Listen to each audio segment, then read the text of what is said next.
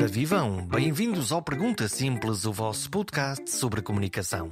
Hoje vamos subir ao palco e ter o sabor que apenas se sente em frente a um público, ao vivo e em direto. É provavelmente dos exercícios mais difíceis em comunicação, porque nós temos uma mensagem, temos uma forma de mostrar essa mensagem e um público que está ali mesmo à nossa frente, ávido e exigente. Os atores sentem todos os dias este desejo de comunicar bem e de ser bem entendidos, de fazer sentir emoções e de ser julgados a todo momento. A arte do entretenimento só funciona verdadeiramente pelo reconhecimento do público. E nesse processo de entregar emoções através do gesto e da palavra, cada ator entrega-se de corpo e alma, o que significa prazer e uma carga de nervos. É sobre tudo isto esta edição com a atriz e encenadora Cláudia Semedo.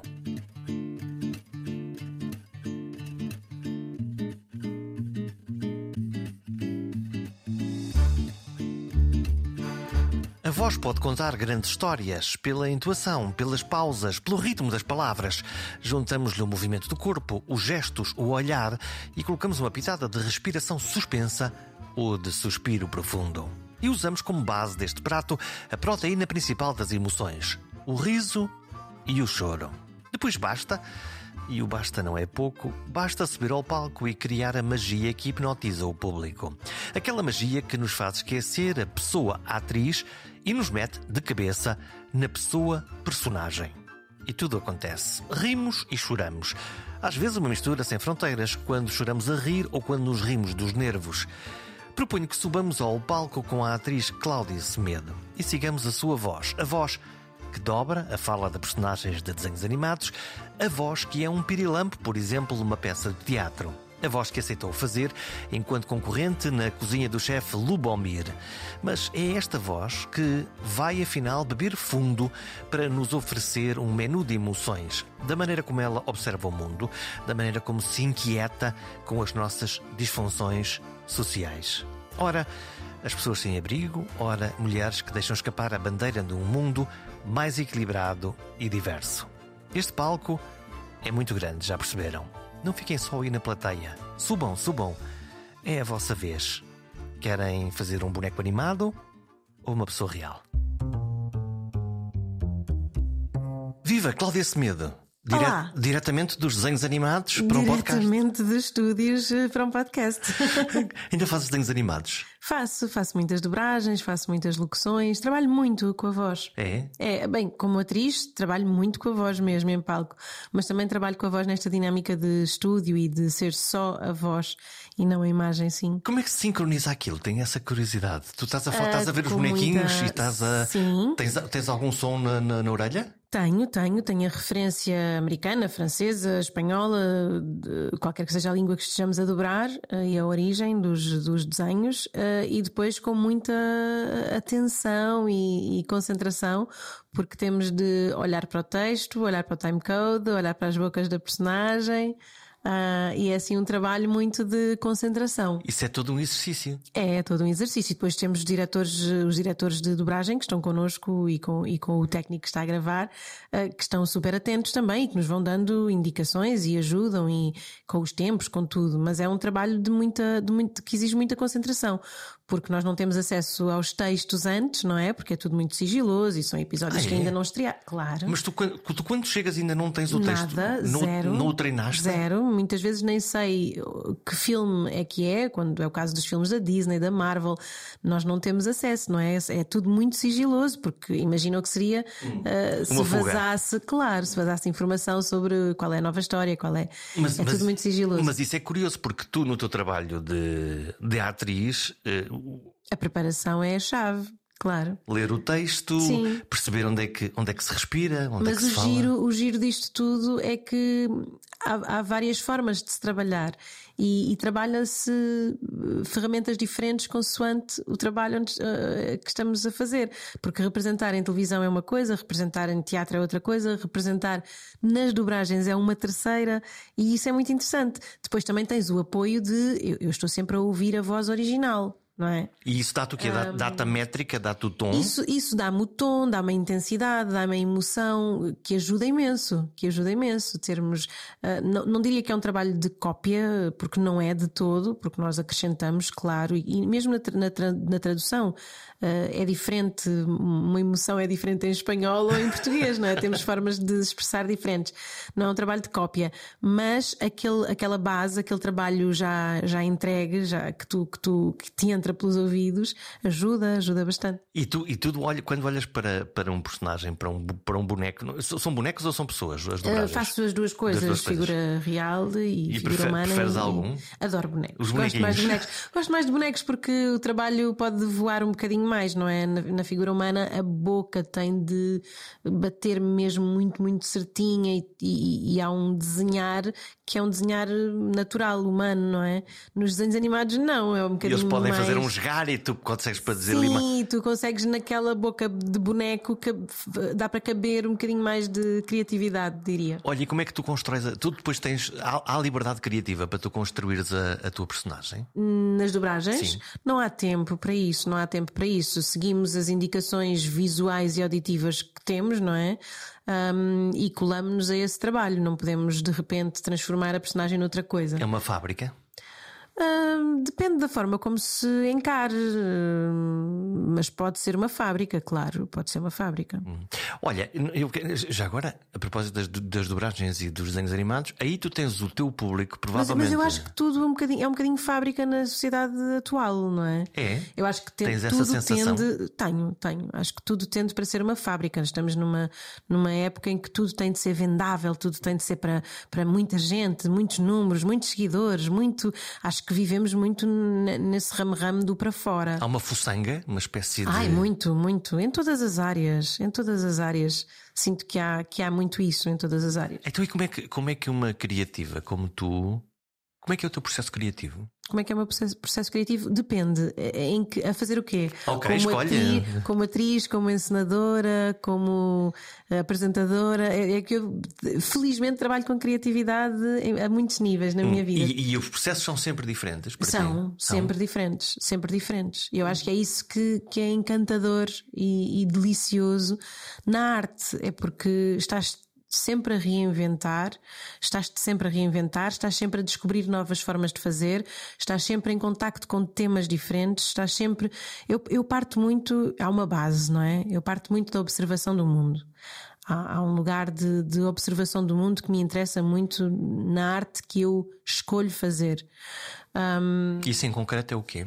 Isso em concreto é eu quando tenho o poder de criar e, e enquanto encenadora e enquanto diretora de um teatro, um, eu parto sempre do que me inquieta.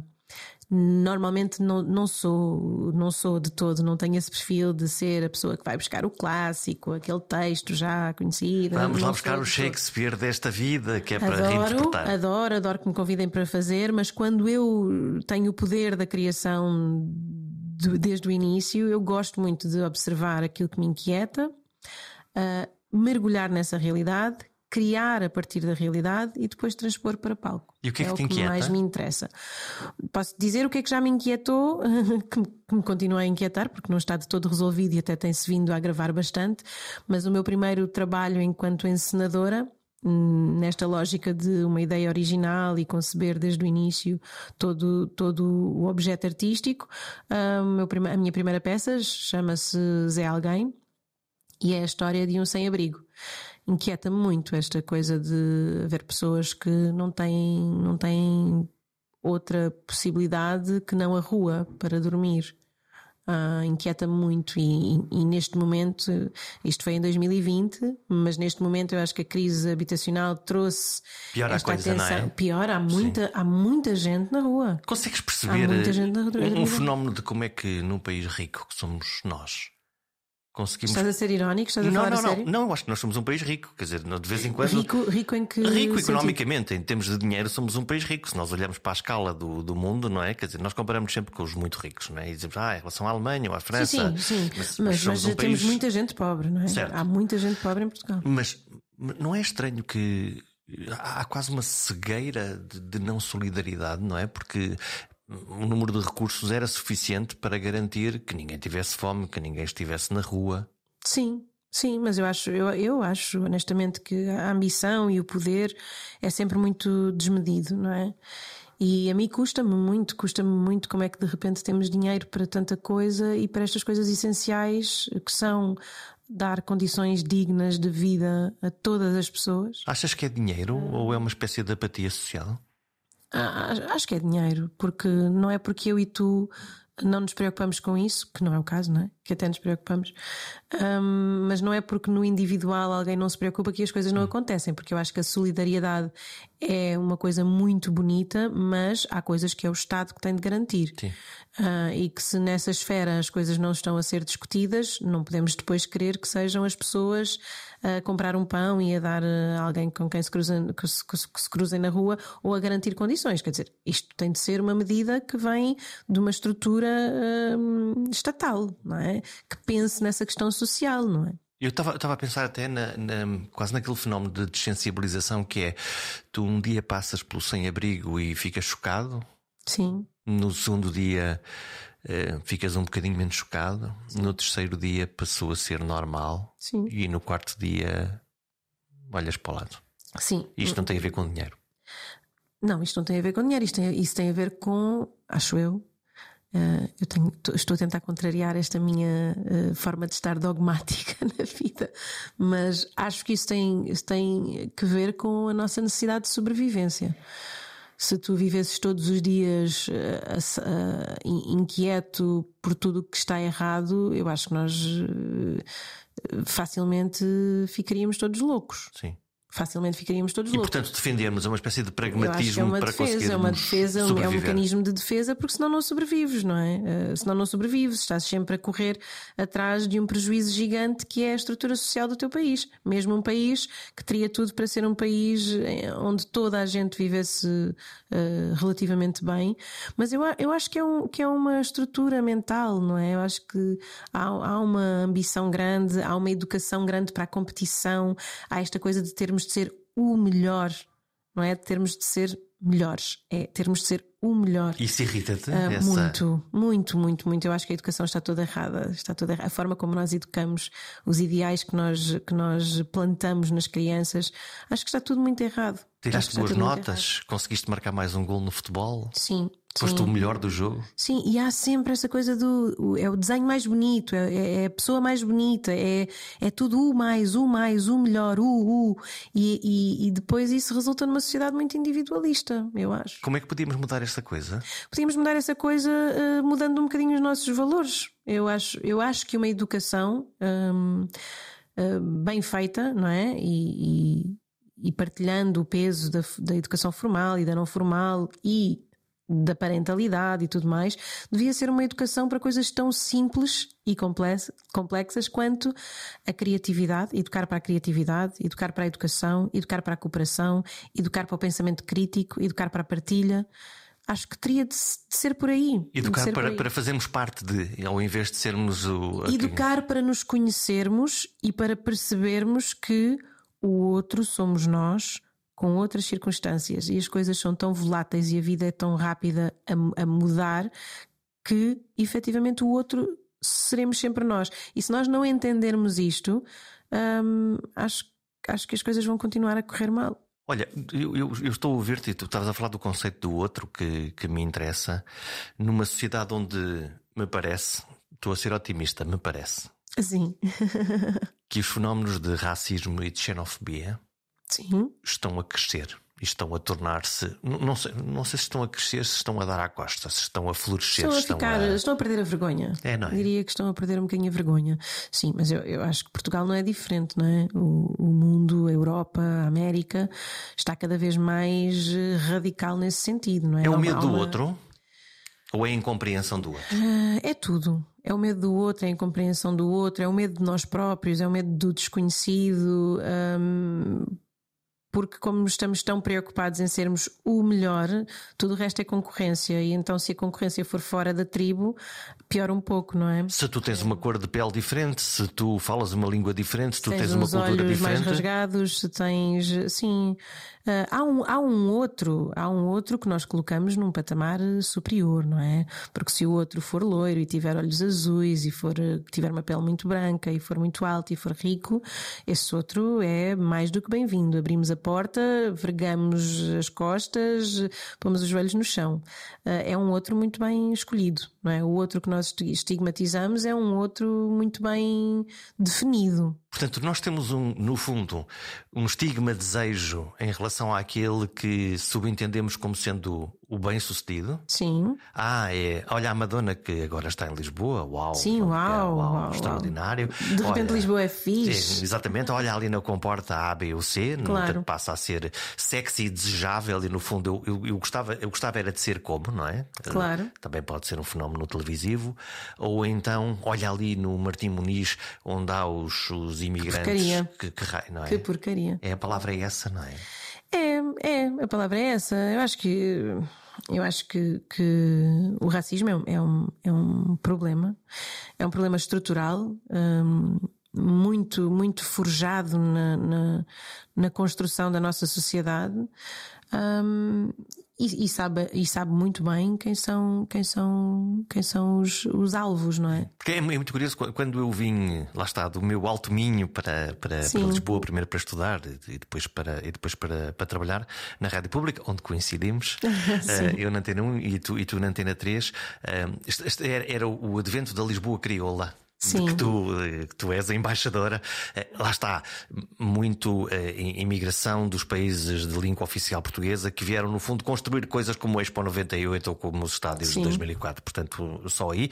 Depois a seguir a imigração de leste, mas os fenómenos foram muito semelhantes, não é? Quer dizer, de, lá está, de, de racismo e de diferença primeiro em relação à população negra que vinha do, do, dos Palop, depois em relação a ucranianos que vieram muito para cá e, portanto, agora em relação às pessoas que vêm de, de, da Ásia, de, da Índia, do Bangladesh e fins. Portanto, há sempre aqui um. Sim, eu acho, eu acho que não, não, nem sempre parece o mesmo mecanismo, não é sempre semelhante, porque tu tiveste agora o fenómeno de com a guerra, hum. de repente uh, recebeste imensos ucranianos um e acho, e acho que deveria ser sempre assim, acolher, acolher, dar espaço, integrar, arranjar condições, mas tu viste uma grande diferença, não é? Que de repente uh, querias acolher ucranianos, mas se forem pessoas que vierem da Síria, do Iémen, não interessa nada. Já não, não é? Já não interessa nada. Portanto, acho que passa um bocadinho também pelas circunstâncias, pelas modas, mas é inegável que uh, com a população que tu entendes como população racializada, como se os outros não fossem, não é? Mas a população que tu entendes como população racializada, tu tens uma marca muito, muito forte de entenderes aquelas pessoas à partida como inferiores, não é? E essa marca colonial, essa marca da escravatura, essa marca está muito presente na nossa sociedade. Seja implícita, seja, seja, seja autoconsciente. Implícita, seja autoconsciente, está muito presente. Está muito presente. Olha, a causa é obviamente importante, mas eu quero também divertir-me porque acho bem, acho importante. E à brava contigo. uh, Comigo? A, a, a, contigo. Já, a, queima, já, a queimar bifes. Não, a queimar, a a queimar bifes e a queimar bochechas. É, não, não, a deixar bifes cruz e a queimar bochechas. não sejam as tuas. É, é porque eu, eu era para abrir por aqui, porque eu acho que esta descrição é maravilhosa. Alguém escreve sobre ti na internet, vi, eu já vou dizer quem é. Mulher doce, inteligente, bem-humorada, otimista, trabalhadora, empenhada, talentosa e destemida. quem, escreve, quem escreve isto é o homem do coração de pedra, o chefe Lubomir. Sim. Este, este, homem consegue escrever isto assim. Tu, para quem não sabe, tu, tu, provavelmente toda a gente sabe, Tu meteste numa cozinha profissional? É verdade. Aceitei o desafio de entrar na cozinha do inferno, no Hell's Kitchen. Com o chefe como, é que, como é que foi a experiência? Foi ótima, foi ótima. Sabes que ele tem aparentemente um coração empedernido, hum. mas, mas ele, é um, ele é um manteiguinhas, como lhe chamava Pedro Granger. Ele é um, ele, é um, ele é um personagem. Certo? Nós, nós vemos o Ele personagem. é um personagem, é um personagem muito, muito real. Não, não, não é de grandes, não é de grandes encenações nem de grandes ficções. Ele viveu a guerra, ele, é- ele, ele vem para Portugal a fugir Sim. da guerra e depois, na realidade, torna-se português. Ele é um português no Sim, sentido sim. de alma e coração. Sim, e ele, é- ele é um homem que passou por muita coisa e acredito que o, que o coração dele tenha eh, eh, criado uma espécie de carapaça, mas muito de proteção, sabes? Porque eu acho que quando ele se apaixona, ele é muito, ele é muito. eh, eh, eu- eu- não é impulsivo que eu quero dizer, ele é muito apaixonado. Ele é muito apaixonado. É torrencial. É torrencial e quando se zanga, zanga-se e quando se apaixona, apaixona-se. Ele é tudo em extremos, em extremos. Mas é bom, sabes? Ele deixa as emoções fluírem eh, por ele de uma forma muito, muito engraçada. O que é maravilhoso em televisão, claro. É um... Sim, sim, mas eu acho que ele não faz. Claro que ele- todos temos noção que estamos a fazer um programa de televisão, mas eu acho que ele é muito honesto em relação àquilo que sente. Só que connosco, ele não podia exigir aquilo que podia exigir quem entende efetivamente de cozinha. E eu acho que ele eh, apaixonou-se, eu acho que ele apaixonou-se um bocadinho por nós. E estava ali num, num modo mais derretido do que é o usual. É porque vocês não dominam a técnica de cozinha, como é evidente. Claro, e eu acho que ele também ficou muito encantado com o facto de nós estarmos todos ali a sério. Apesar de não dominarmos, apesar de não conhecermos, estávamos todos com vontade de fazer bem e de, e de levar aquilo a sério. E eu acho que isso também o apanhou desprevenido, não é? Como é que é, como é, que é, aquela, como é, que é a mecânica do, do, do programa de televisão? A mecânica é muito a sério. Eu, eu, quando fui, achava que, que ia ser um bocadinho mais brincadeira, não é? Um mais programa de televisão. Mas não. Das 7 às 8 nós éramos maquilhados e das 8 às 8 estávamos a trabalhar na cozinha a sério. Mesmo? Nós não sabíamos quais eram os desafios, nós éramos, era, era mesmo a sério, estávamos em pé. Eu saía dali cheia de dores. Parecia que tinha trabalhado numa fábrica o dia inteiro, porque aquilo era mesmo a sério, aquela tensão toda é real. Aliás, eu, eu eh, e, e- pecadora, me confesso, ah, achava sempre muito excessivo. Tipo, ai, estas pessoas vão para a televisão chorar e conhecem-se há dois dias e já são os melhores amigos do mundo. Ai, credo.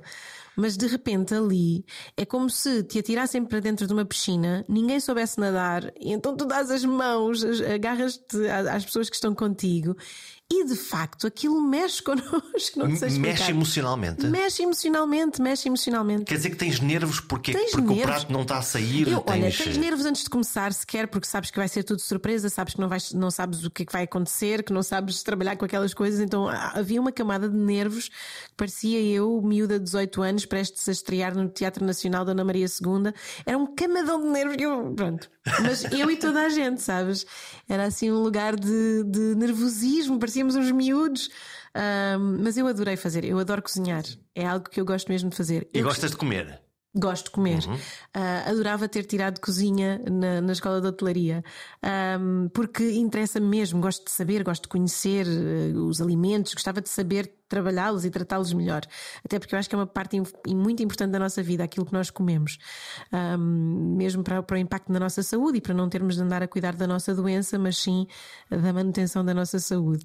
E, e então, quando me fizeram o convite, pareceu-me maravilhoso esta ideia de poder ir para uma cozinha, aprender, pareceu-me maravilhoso. E foi, e foi de facto, eu adorei fazer o programa. E alguém ensina as técnicas? Não, Oh! Não, nunca fazem o prato à nossa frente para nós percebermos o que é que temos de fazer. Nós seguimos receitas, nós seguimos receitas. É literalmente atirados aos lobos. Atirados aos lobos. Nós seguimos receitas eh, com máquinas que desconhecemos, que nos explicam assim brevemente como é que elas funcionam. Ah, mas aquilo é muito real. É muito real. Claro que havia pratos que já estavam semi-preparados, porque nós não podíamos, num programa de Não- não televisão, há tempo, não é? durante 24 horas deixar a marinar. Não dá, não é? Portanto, havia coisas que já estavam marinadas, havia que já- coisas que já estavam pré-feitas. Ah, e eu não imagino o que seria se não estivessem, porque com aquilo que nós tínhamos de fazer já era o lodo que era. Ahm, mas eu gostei muito, gostei mesmo muito. Olha, como é, como é que, como é que correu eh, essa experiência de servir o bife frio ou de haver alguma coisa que não correu bem? Sim, é, olha como todas as outras. Eu acho, eu, eu tenho uma postura perante a vida que é eu estou aqui para aprender. Como é que lidas com o fracasso? Eh, não, não sei se entendo a palavra fracasso. Eh, não penso na palavra como fracasso da mesma maneira que não penso na palavra como sucesso. Então, quer escolher uma penso, palavra sempre, penso sempre em processos. no processo, ok. Penso sempre em processos, porque eu tenho muito esta ideia de que eh, uma coisa que é boa não é necessariamente boa e uma coisa que é má não é necessariamente má. Então, como é que é isso? Porque eu vejo pelas experiências mais dolorosas que eu tive, que na altura achei que tinha sido a pior coisa que me podia ter acontecido, logo a seguir, porque aquilo aconteceu, aconteceram coisas muito boas, não só num caminho de autoconhecimento e de, de me entender melhor, de conhecer novas, novas fronteiras e novos limites à, à pessoa que eu sou. Um, e muito, um caso muito específico, não fiz uma coisa que queria muito fazer um filme que queria muito fazer. Não fiz, uh, o, o filme foi atrasando, depois nas datas em que aconteceu eu tinha outra coisa, tive de tomar uma decisão e eu sou muito presa aos meus compromissos. Um, tenho dificuldade quando, quando dou a minha palavra de voltar, de voltar atrás, é uma coisa que é para mim mesmo muito incompatível. Acho que a palavra é a palavra e, e tem de ter esse peso, seja contrato ou não seja, a palavra para mim tem muito peso. Então acabei por não fazer aquele filme e, fico, e acho que chorei como nunca tinha chorado.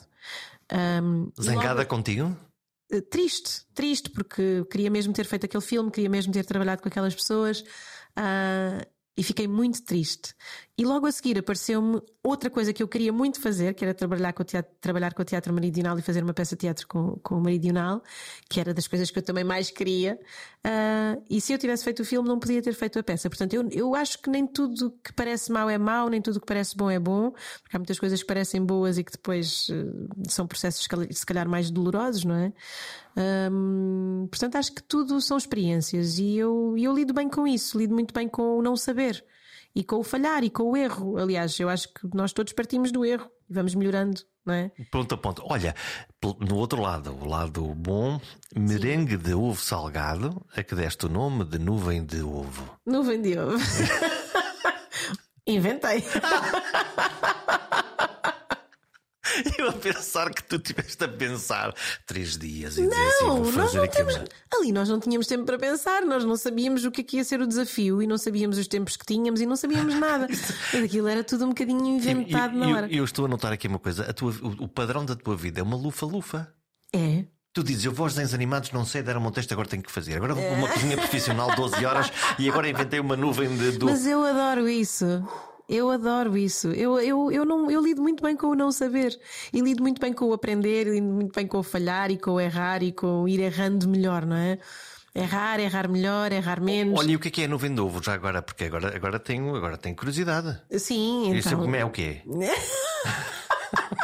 o que eu fiz foi separei a gema da Clara, bati a Clara em castelo. Fizeste, é, é uma coisa boa para início Sim. de conversa. Eu próprio, que não sei quase nada de cozinha. Mas a minha ideia era, eu queria fazer algo muito visualmente impactante. Então pensei. É televisão, no fundo, não Sim, é? Sim, então pensei, onde, quando é que o ovo é mais impactante? Quando tem volume, não é? e então bati as claras em castelo, mas como, é, como queria fazer uma coisa salgada, uh, acrescentei um bocadinho de sal, um bocadinho de gengibre em pó, alho em pó, para lhe dar ali um sabor. Um sabor. Uh, e então pensei, isto pode ser interessante, faço aqui uma cama com estas, com estas claras uh, em castelo e depois ponho no centro a gema e ponho no forno isto vai ficar dourado, vai ficar lindo. Portanto, tu visualizaste um mundo perfeito. E de, Sim. E depois saiu o quê? E depois saiu, saiu bem. Saiu eu, bem. eu, início estava em pânico porque a Clara não ficou tão dourada quanto eu gostava. Mas cresceu. Ma cresceu, cresceu, isso cresceu. Mas uh, podia usar o maçarico. Usei o maçarico e deu ali o, o, o, até foi o chefe que usou o maçarico e deu ali o, o, finalzinho uh, perfeito. Nada como ter um chefe que depois nos sim, pode salvar à última da claro. hora. Não, porque eu não sabia se podia usar o maçarico, não é? Uh, que é uma parvoíce, está lá na cozinha, claro que posso usar, mas não tinha a certeza se poderia finalizar ali com o maçarico. E ele disse claro, e foi lá buscar e finalizou e correu bem. Olha, depois o que é curioso é, tu crias essa relação, o público gosta claramente de ti, tu crias um bom ambiente naquela cozinha, lá está. E eu não tinha a noção dessas 12 horas de, de trabalhos forçados, Sim. de trabalho duro. E, e, um dia dizes: Olha, agora vou-me embora que tenho aqui outra coisa para fazer. Portanto, tu que eras uma verdadeira candidata a ganhar aquilo. Sim, hum. mas não, não foi. Sim. Aquilo, não, aquilo não é uma avaliação de, de cozinheiros, na realidade, é sim. é uma avaliação de seres humanos metidos numa experiência social. É o, que, é, o que é. Sim. Podias ter ganho aquilo e disseste: Não, mas ter que me ir embora. Um, sim, mas foi, foi muito inesperado para mim também. E, e, não foi, foi. Para mim foi a única decisão possível, mas foi, foi, foi duro. Foi duro. Eu gostava de ter ficado, até porque estava a gostar mesmo muito da experiência. E eu, eu esta decisão vem no oitavo programa e só faltavam dois. E na verdade eu só não não podia ir no dia da gravação do nono. Uh, porque nós gravámos no, no verão uh, e gravávamos dia sim, dia não, dia sim, dia não. Uf. E numa bela segunda-feira, sim. E numa bela segunda-feira, de vez em quando, dia sim, dia não, dia não, dia sim. Ok. Uh, Mesmo assim é muito pesado. Sim, mas numa bela segunda-feira estávamos a gravar o sexto programa, depois gravávamos o sétimo e o oitavo na, na quarta e na, na na quarta e na sexta. Uh, e numa bela segunda-feira liga-me o meu produtor de um projeto que eu tenho, o Convidador de Pirilampos, um projeto que eu tenho com o António Jorge Gonçalves. Adoro o nome, Convidador de Pirilampos. Sim, é um texto do Anjaki. É um texto do Anjaki que levámos à cena. O António Jorge Gonçalves já era o ilustrador do livro um, e, e, o António faz desenho em tempo real e faz espetáculos com isso. Então temos um espetáculo em que eu estou a narrar a história e a fazer do, do, do avô e do menino da história e o António está a desenhar em tempo real o Zé Conde, o clarinetista baixo, a, a, tocar e a Paula Delecava a fazer projeções. É um espetáculo muito bonito que nós já fazemos há, há cinco anos, estreou no, no Teatro São Luís e andamos por Portugal e pelo mundo. Já fomos a Luanda, agora vamos ao Brasil. É um espetáculo que, que, que tem imensa vida e imenso caminho. Ele liga-me na, na segunda-feira, eu estava a gravar e diz-me: Então, tens o texto na ponta da língua. E eu: Qual texto? O texto na ponta da língua, mas qual, qual texto? E eu: Verão, estou a gravar um programa, mas qual texto? E ele: Então, já, já temos isto marcado há um ano e tal. Uma data no Convento de São Francisco. Varreu-se. Em Coimbra. Não, não, me, não se me varreu. Não se me varreu, porque o Sr. Pratas isto ainda não está bem esclarecido. não, porque... O Sr. Pratas é quê? É o teu é o nosso produtor. produtor. Tanto eu como o Zé Conde não tínhamos a data fechada. Ou seja, na minha cabeça, aquela data tinha-nos sido pedida a sondar. Poderiam neste dia. E, um... e não como, não como uma, uma, uma, coisa escrita na pedra. Exato, porque eu tinha um ponto de interrogação e daí não ter passado a data para a agenda do ano seguinte, porque tinha um ponto de interrogação. E então, como não passei para a data para a agenda do ano seguinte, aquilo ficou perdido na, na noutra agenda. E ele liga-me: Não, temos de ir na quinta-feira. Sexta-feira temos espetáculo para escolas e sábado temos espetáculo para famílias no Convento de São Francisco, em Coimbra. Morreste. E eu morri. Eu disse: não, eu não tenho isso apontado, eu não tenho isso fechado. Morri, mas o programa, nós gravávamos depois o nono e o, o, o nono na, na, na, na, sexta, que era quando, na quinta, que era quando eu tinha de ir, e depois gravávamos na segunda-feira a final. Eu não podia pedir à, à, à, produção uma dispensa, não é? Tipo, claro. ah, dê-me um Sim. passo direto para a final. Isto Sim. era muito fleiro. Mas também não podia deixar mil crianças à minha espera claro porque o espetáculo não acontecia sem mim. Portanto, é? estavas a lidar com um dilema impossível de resolver. Sim, quer dizer, para mim nem era tanto dilema, porque tinha uma resposta muito óbvia. O espetáculo não acontece sem mim, o programa acontece sem mim. Sim. Portanto, era, a decisão apresentou-se, não é? E tu saíste. E eu saí. Olha, é, isto é gira. A pergunta: tens o, tens o papel na ponta da língua? É, é uma grande pergunta. Estão a gostar do Pergunta Simples? Estão a gostar deste episódio? Sabia que um gesto seu me pode ajudar a encontrar e convencer novos e bons comunicadores para gravar um programa? Que gesto é esse? Subscrever. Na página perguntasimples.com tem lá toda a informação de como pode subscrever.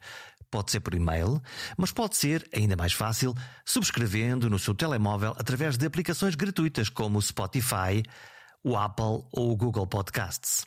Assim, cada vez que houver um novo episódio, ele aparece de forma mágica no seu telefone. É a melhor forma de escutar o Pergunta Simples. Como é que se sente um ator? Como é que tu te sentes num palco? Depende. Já me senti de formas muito diferentes. Normalmente tenho uma vontade muito grande de ir para palco. Normalmente não sou aquela atriz que fica nervosa, tipo, ai, vamos fazer ir. Normalmente não sofro, estou numa ansiedade muito grande porque quero muito mostrar aquilo que fizemos, uma quero ansiedade. Boa. boa, ótima. Normalmente sinto-me muito bem em palco. Já aconteceu hum, num papel onde eu se calhar não me sentia tão confiante de ter essa tensão de ai estou a sofrer. Não, nem era, nem era de não me sentir tão confiante. Agora, falando das coisas, hum, lembrando-me a sério do, do, processo, na verdade, é, acho que foi a primeira personagem que eu fiz que era uma persona não grata, ninguém gostava dela, ela era insuportável. O mau, neste caso dela. a má. Não era a má, era pior do que a má, porque a má ainda é interessante, era a chata. Era a chata, era e tu, a chata. E tu a sofrer a pensar ninguém vai gostar de mim. E, e, a dinâmica que se gera de facto é eu ia para os ensaios e todos os dias chegava à casa com uma sensação de rejeição grande porque, porque efetivamente era isso que acontecia em palco. A personagem era rejeitada por todos. E, e não sendo uma energia que me era dirigida a mim, era eu que estava a emprestar o corpo àquela personagem. E, então... e, e os atores absorvem esse, essas emoções? Não, nós, não, depende, não é? Há atores, há atores e há atores, não é?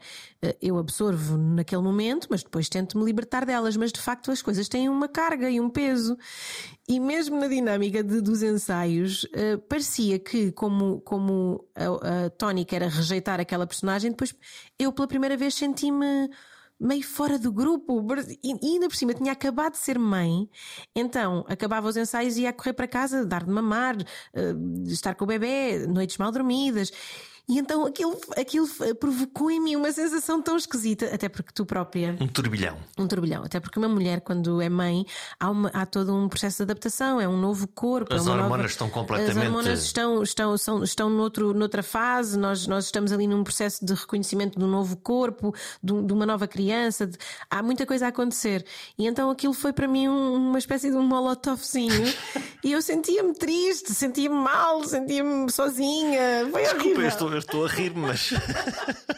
Foi horrível. Claro que depois sacudi, sacudi e andei. Mas foi um processo. Apesar de eu ter adorado a peça, a peça era ótima, era do Pedro Eiras, era um forte cheiro a maçã. Adorei a peça, adorei a, adorei, adorei. E a peça era, era boa e estávamos 14 pessoas em palco. Era, era mesmo bom. Mas foi um processo duro, difícil para mim. E, e, e na tua relação com o, com o público? Sim. Não... Era chata. Ela era chata. E, e o público sente isso? E devolve-te isso? Tu, tu, como é claro, que é essa relação? Claro, era tipo, ai, a tua personagem. Dão-te dão os parabéns, as pessoas são muito generosas, dão-nos os parabéns. E, e, acho que também, por me verem numa, numa personagem tão diferente das que normalmente faço, porque também há esta chatice. Normalmente escolhem-nos para personagens que mais ou menos escolam a nossa a percepção que as pessoas têm de nós, não há é? um perfil. Há um perfil. Vamos há um perfil e acho isso muito Vamos... chato. É, porquê? Porque um ator quer é desafios, não é? Um ator quer é sair da sua zona de conforto, um ator quer é fazer, quer trabalhar com os condimentos que não trabalha no seu dia a dia para a pessoa que é. Queres, é? queres trabalhar uma espécie de elasticidade claro, criativa? Eu quero trabalhar a maldade, eu quero trabalhar o ódio, que são coisas que eu não trabalho no meu dia a dia, um, que não canalizo para mim, não é? E então... Porque o teu perfil, lá está, é de, de, uma rapariga que é bonita, que é simpática, que é empática e, portanto, estará talhada. Sim, normalmente eu tenho sempre personagens que são a, a enfermeira, a médica, a amiga, a querida, a professora, a doce. E eu gosto de trabalhar com coisas que não são minhas. E apetecia de ser a psicopata, a vingadora. Apetecia-me, a bêbada, a louca, a má, apetecia-me, apetecia-me. A chata dispenso, que já fiz e não sei se gostei muito. Olha, isto eu já fiz, não se importa, arranjem outro casting, porque por mim eu já dei. A chata não, a chata, a chata não. não. Pronto, então está arrumada. Mas, mas eu, eu, como atriz, gosto de sair da minha zona de conforto. Essa coisa de andar sempre a repetir mais ou menos personagens parecidas. Claro que nada é igual e claro que tento sempre encontrar coisas um bocadinho diferentes um, explorar características um bocadinho diferentes, mas depois há uma direção, não é? E pedem-te coisas mais específicas. Mas eu gosto é de sair da minha zona de conforto. Pedem-te o quê? Mas há, há, um texto, não é? E Sim, há um texto. E, e, e depois pedem-te o quê? Portanto, aquilo não é, não é uma leitura falada do texto, é mais do que isso. Não, nós trabalhamos, nós, nós em teatro estamos dois meses, três meses a ensaiar uh, as peças e depois os, os nossos encenadores, encenadoras vão nos direcionando, não é? De quer mais isto, quer mais aquilo, uh, trabalha mais assim, ou pensa nisto, ou põe-te naquela situação, vão-nos dando. Há uma modelação? Desejavelmente há. há. Alguns encenadores não, alguns encenadores deixam correr e vão só corrigindo formas de dizer, mas desejavelmente há uma modulação, há, há, há partilha de estímulos diferentes. Uh, há discussão sobre aquilo que está a ser feito. Pergunta difícil: quem é que, é, quem é que são os grandes encenadores e quem é que são aqueles que tu, enfim. Quem é que são os grandes os encenadores? Grandes. Com quem é que tu gostas de trabalhar?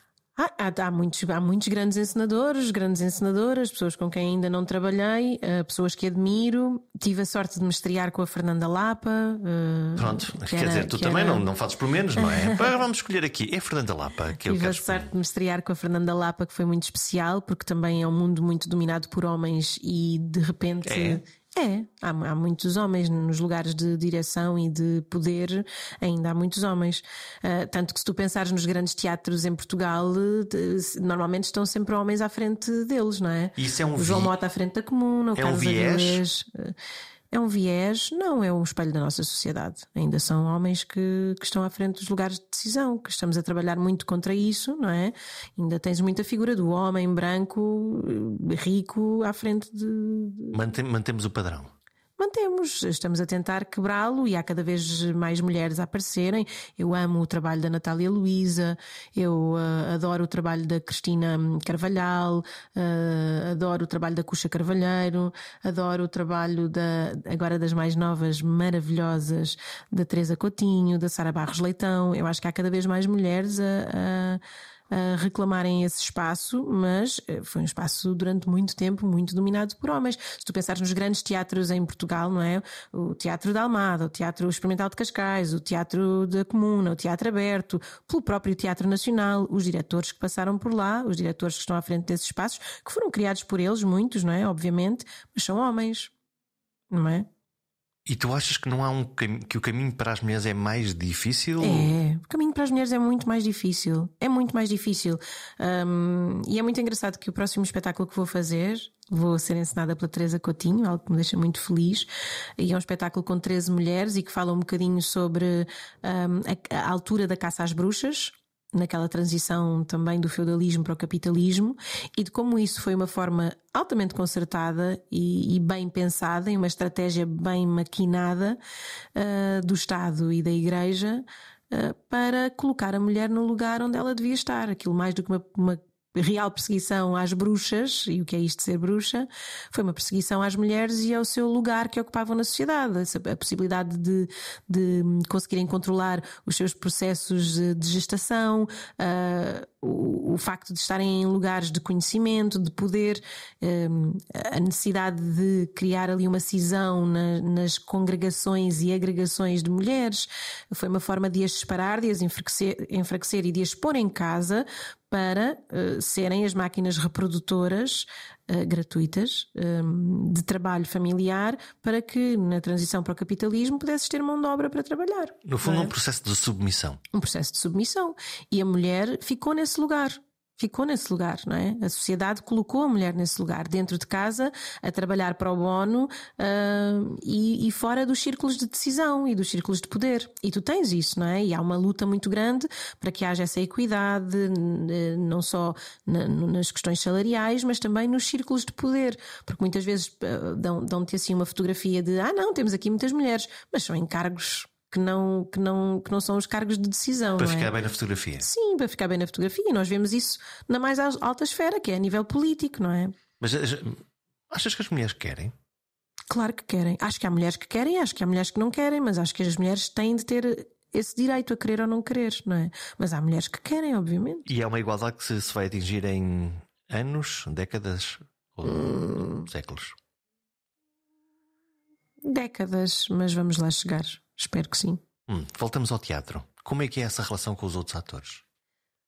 Uh, como em todos os lugares, há pessoas de quem gostamos muito, pessoas de quem gostamos menos, uh, pessoas que admiramos, pessoas que, que não admiramos. É, é, é como na vida. Pode trabalhar com outras pessoas, uh, com grandes atores, tu consegues absorver e aprender. Eu acho que e... é uma coisa mágica que acontece no teatro e, e acredito que em todos os lugares de criação, porque no teatro a primeira coisa que nós tentamos fazer é despirmos-nos, não é?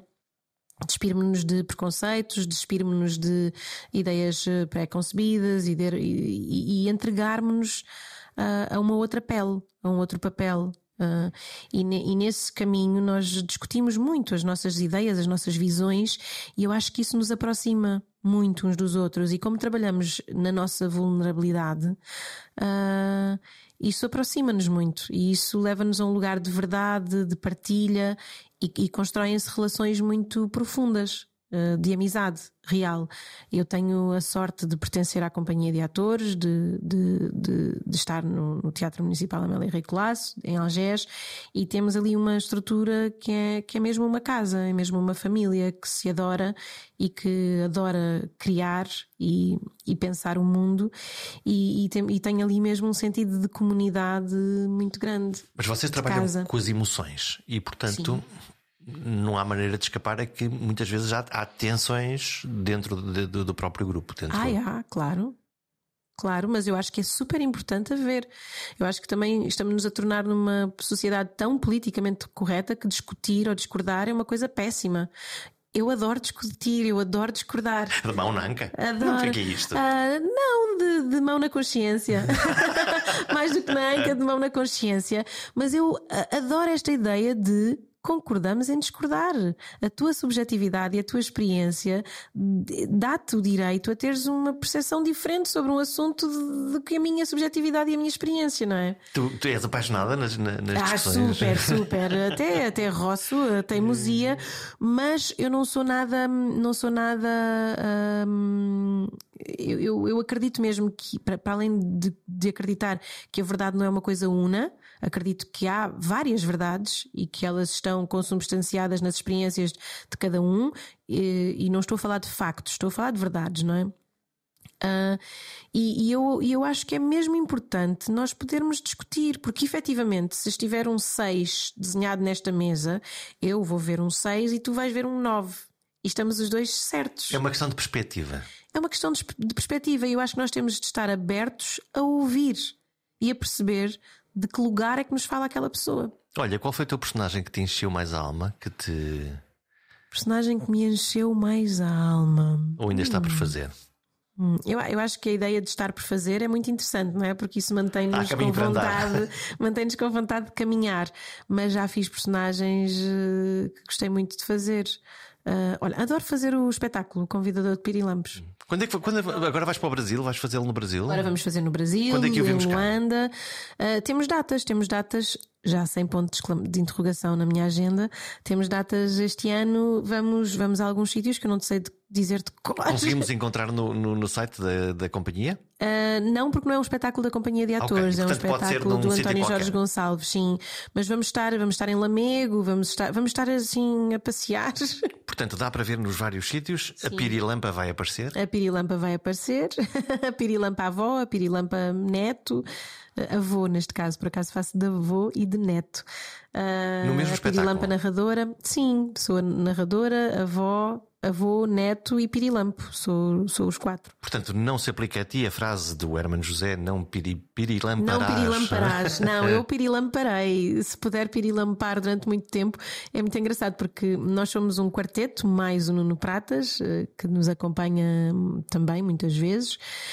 Um, e, e, e, somos todos muito diferentes, temos idades diferentes, experiências diferentes, uh, cada um toca o seu instrumento, não é? Desde músicos, atores, uh, uh, ilustradores, desenhadores, temos profissões diferentes, somos pessoas muito diferentes, temos idades muito diferentes, mas adoramos-nos e discutimos muito, discutimos muito, é ótimo, temos perspectivas normalmente diferentes e é muito bom, é, há uma discussão muito efervescente no grupo e há a possibilidade de fazer isto para o resto da nossa vida, porque eu agora tenho esta idade e se calhar estou mais próxima de ser um neto, mas uh, poderei fazê-lo até estar mais próxima de ser a, a, o avô.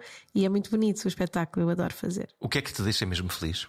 O que é que me deixa mesmo feliz? Uh, chegar à cama e dormir descansada, de consciência tranquila. Alguém com uma alma desassossegada não deve ser fácil. Uh, durmo sempre com muitas coisas para fazer, a pensar que tenho muitas coisas para fazer, uh, muitas coisas que ainda quero fazer, muitos problemas que, que quero tocar, falar, discutir, mas deito-me em paz comigo. Deito-me em paz comigo, deito-me sempre com esta sensação de que estou a tentar fazer o melhor que sei, e isso está, isso está certo. E então deito-me sempre muito descansada. Gosto da analogia dos pirilampos, de que os pirilampos são os pontos de luz que nos alumiam que têm a capacidade de nos trazer luz e felicidade, tal como os atores, tal como as boas histórias. E como cada um de nós tem luz própria, vale ir por aí e pirilampar os outros. Fica menos escuro e mais bonito o planeta. E tu? Tens pirilampado? Até para a semana.